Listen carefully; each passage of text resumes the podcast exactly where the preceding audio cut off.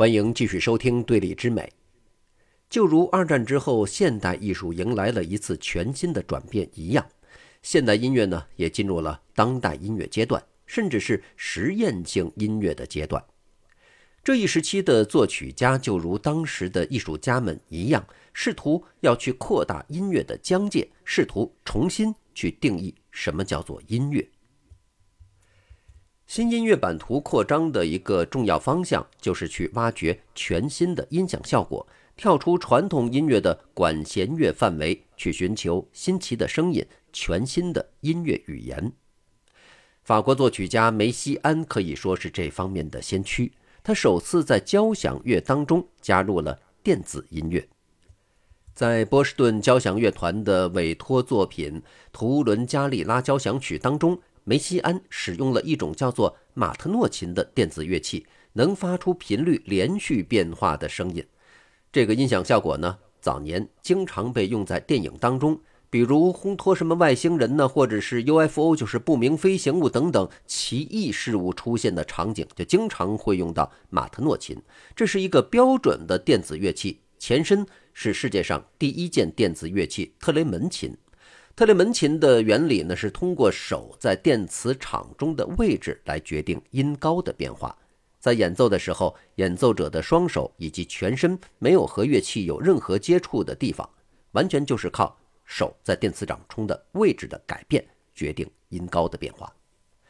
在对新音乐探索的过程当中，美国作曲家约翰·凯奇应该是最出色也是最著名的一位。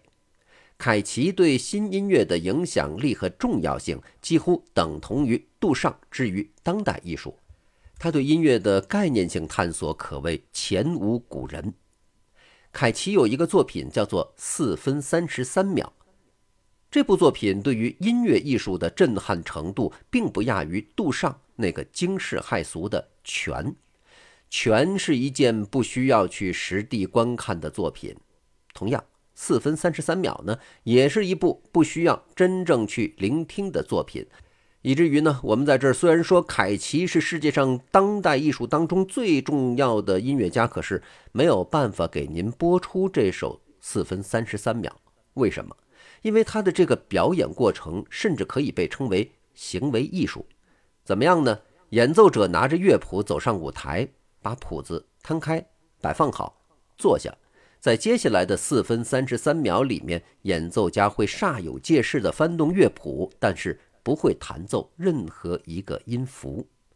而现场观众的质疑声也好，咳嗽声也罢，现在甚至还有可能有人在接打手机的声音，都会成为四分三十三秒当中的音乐元素。看上去啊，这一个音都没有，但是四分三十三秒这部作品却从概念上。打开了音乐艺术的疆界，也就是无声。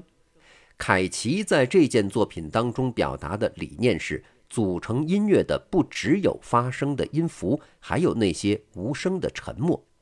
在传统古典音乐，尤其是古典音乐的演奏当中，对于休止符，也就是音乐停顿时刻的处理，也是极其重要的。凯奇还试图通过四分三十三秒这部作品传达出音乐的本质不是演奏，而是聆听。音乐有了欣赏者才有意义。四分三十三秒这部作品呢，甚至让我想起了咱们中国古代的老子所著的《道德经》当中的名句，叫做“大音希声，大象无形”。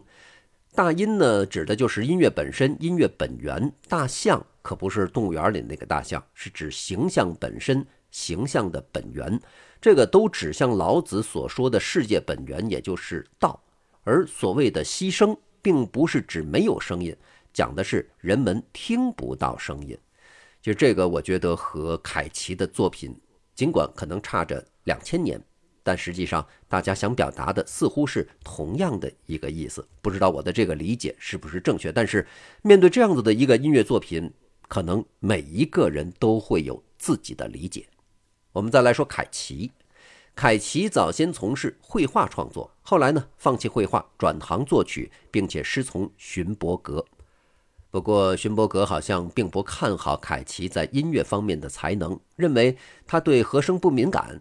不具备成为优秀作曲家的潜质，似乎还曾经劝说让他回去，你还是继续画画吧。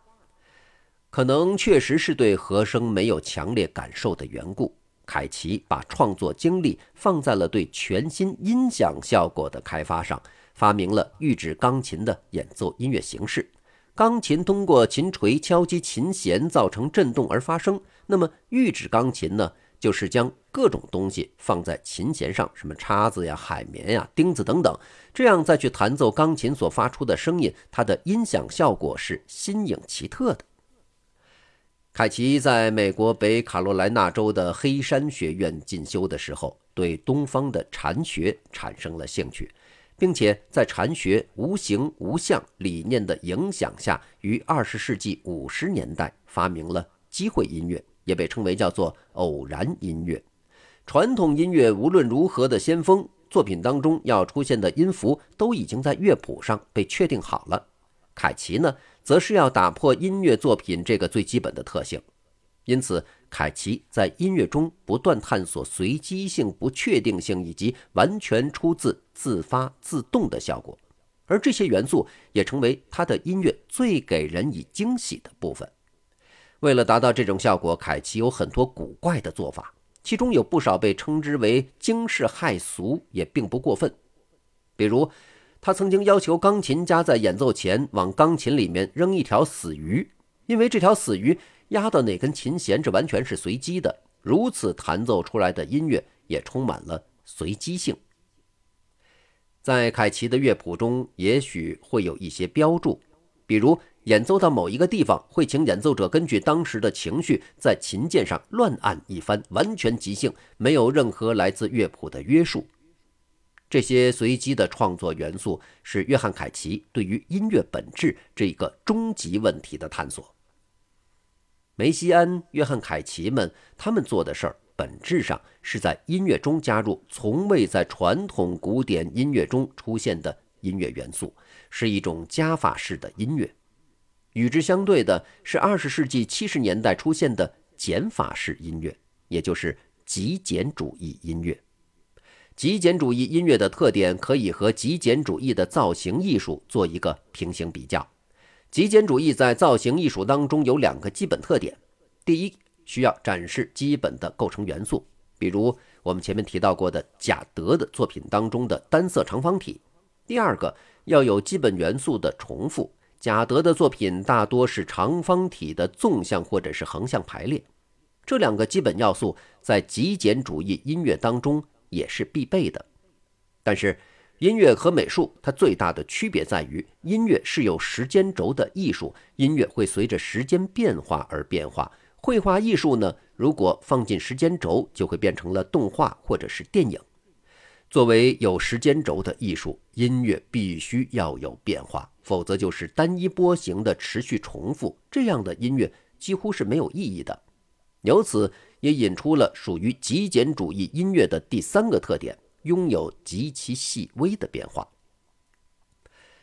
美国作曲家菲利普·格拉斯是极简主义音乐的代表作曲家，他的代表作钢琴曲《疯狂的冲刺》。乐谱的谱面极其简单，可以找出单个重复的小节作为构成音乐的基本元素，而且是在不断的重复。如此一来呢，极简主义的头两个元素——基本元素和基本元素的重复——就都具备了。在这个基础上，每过若干重复的小节，就有一个音被换掉。这个音被换掉以后呢，整体的听觉效果会发生显著的变化。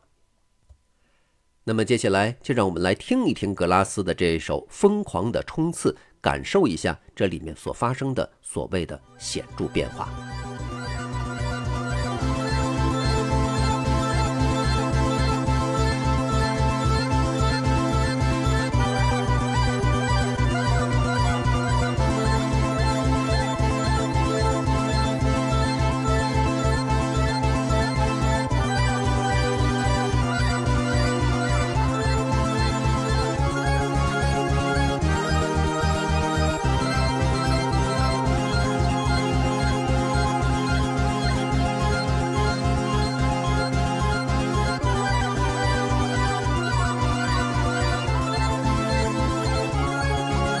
我觉得这首《疯狂的冲刺》至少“疯狂”和“冲刺”这两个元素，从这段音乐当中还是能够很明显的听出来。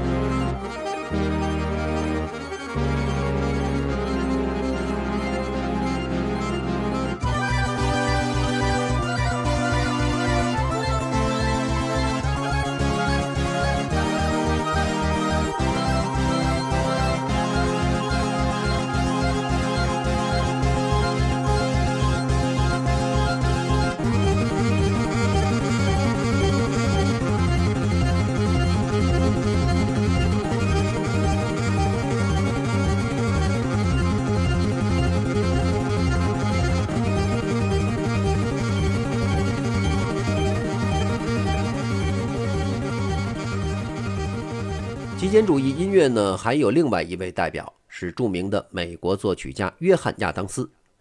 约翰亚当斯的极简主义音乐仍然具备前面咱们说的三个基本特点，但是呢，在第三个特点，也就是拥有细微变化这个特点上，跟格拉斯不同。亚当斯不是选择音高上的变化，而是节奏上去发生改变。亚当斯的音乐旋律感并不强。很可能你听完他的音乐以后，你都很难记住音乐中的任何一段旋律，但是你会对他的丰富的节奏的变化有深刻的印象。他的代表作有歌剧《尼克松在中国》，这是一部有鲜明的时代烙印的歌剧。极简主义的音乐给人带来的感受其实并不简单，也不会让你觉得单调无聊，因为呢。人类的听觉状态可不是一成不变的。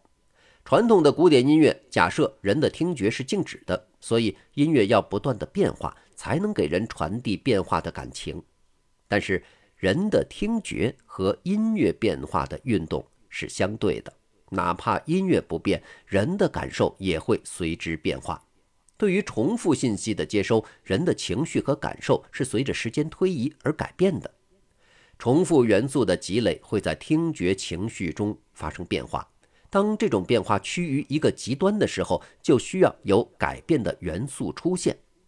这时候，其实需要变的元素是很少的，因为之前对于原有元素的强调会让听觉对固定元素的重复无比熟悉。你想改变那种听觉感受，只需要有极少的变化就可以了。这就是极简主义音乐的听觉基础，听觉和音乐之间的变化关系是相对的。由于这种听觉的相对性，极简主义音乐更适合用作电影的配乐，比如格拉斯给电影《时时刻刻》创作的配乐就是标准的极简主义音乐。这个背后的逻辑是，电影它本身拥有丰富的剧情和对话，所以在欣赏电影的过程当中，观众的主观意识它主要是集中在画面、剧情和人物的对话以及肢体语言上面。这时候，对于音乐的理解只剩下纯粹的感情烘托，就好比用视觉的余光观察到的视觉信息，几乎永远都是单纯的色彩。极简主义音乐最大限度地去除了占据听觉主观认知的信息部分，只留下听觉上以被动形式就能接收的音乐情感部分。因此呢，从烘托剧情的角度来说，极简主义音乐无疑是高效、没有冗余的。在这种情况下，极简主义音乐无疑就成了电影音乐的良好选择。所以。在这期节目的最后呢，我们就来共同听一下格拉斯给电影《时时刻刻》所创作的配乐。感谢您收听这一期的节目，下期节目我们继续聊，下期再见。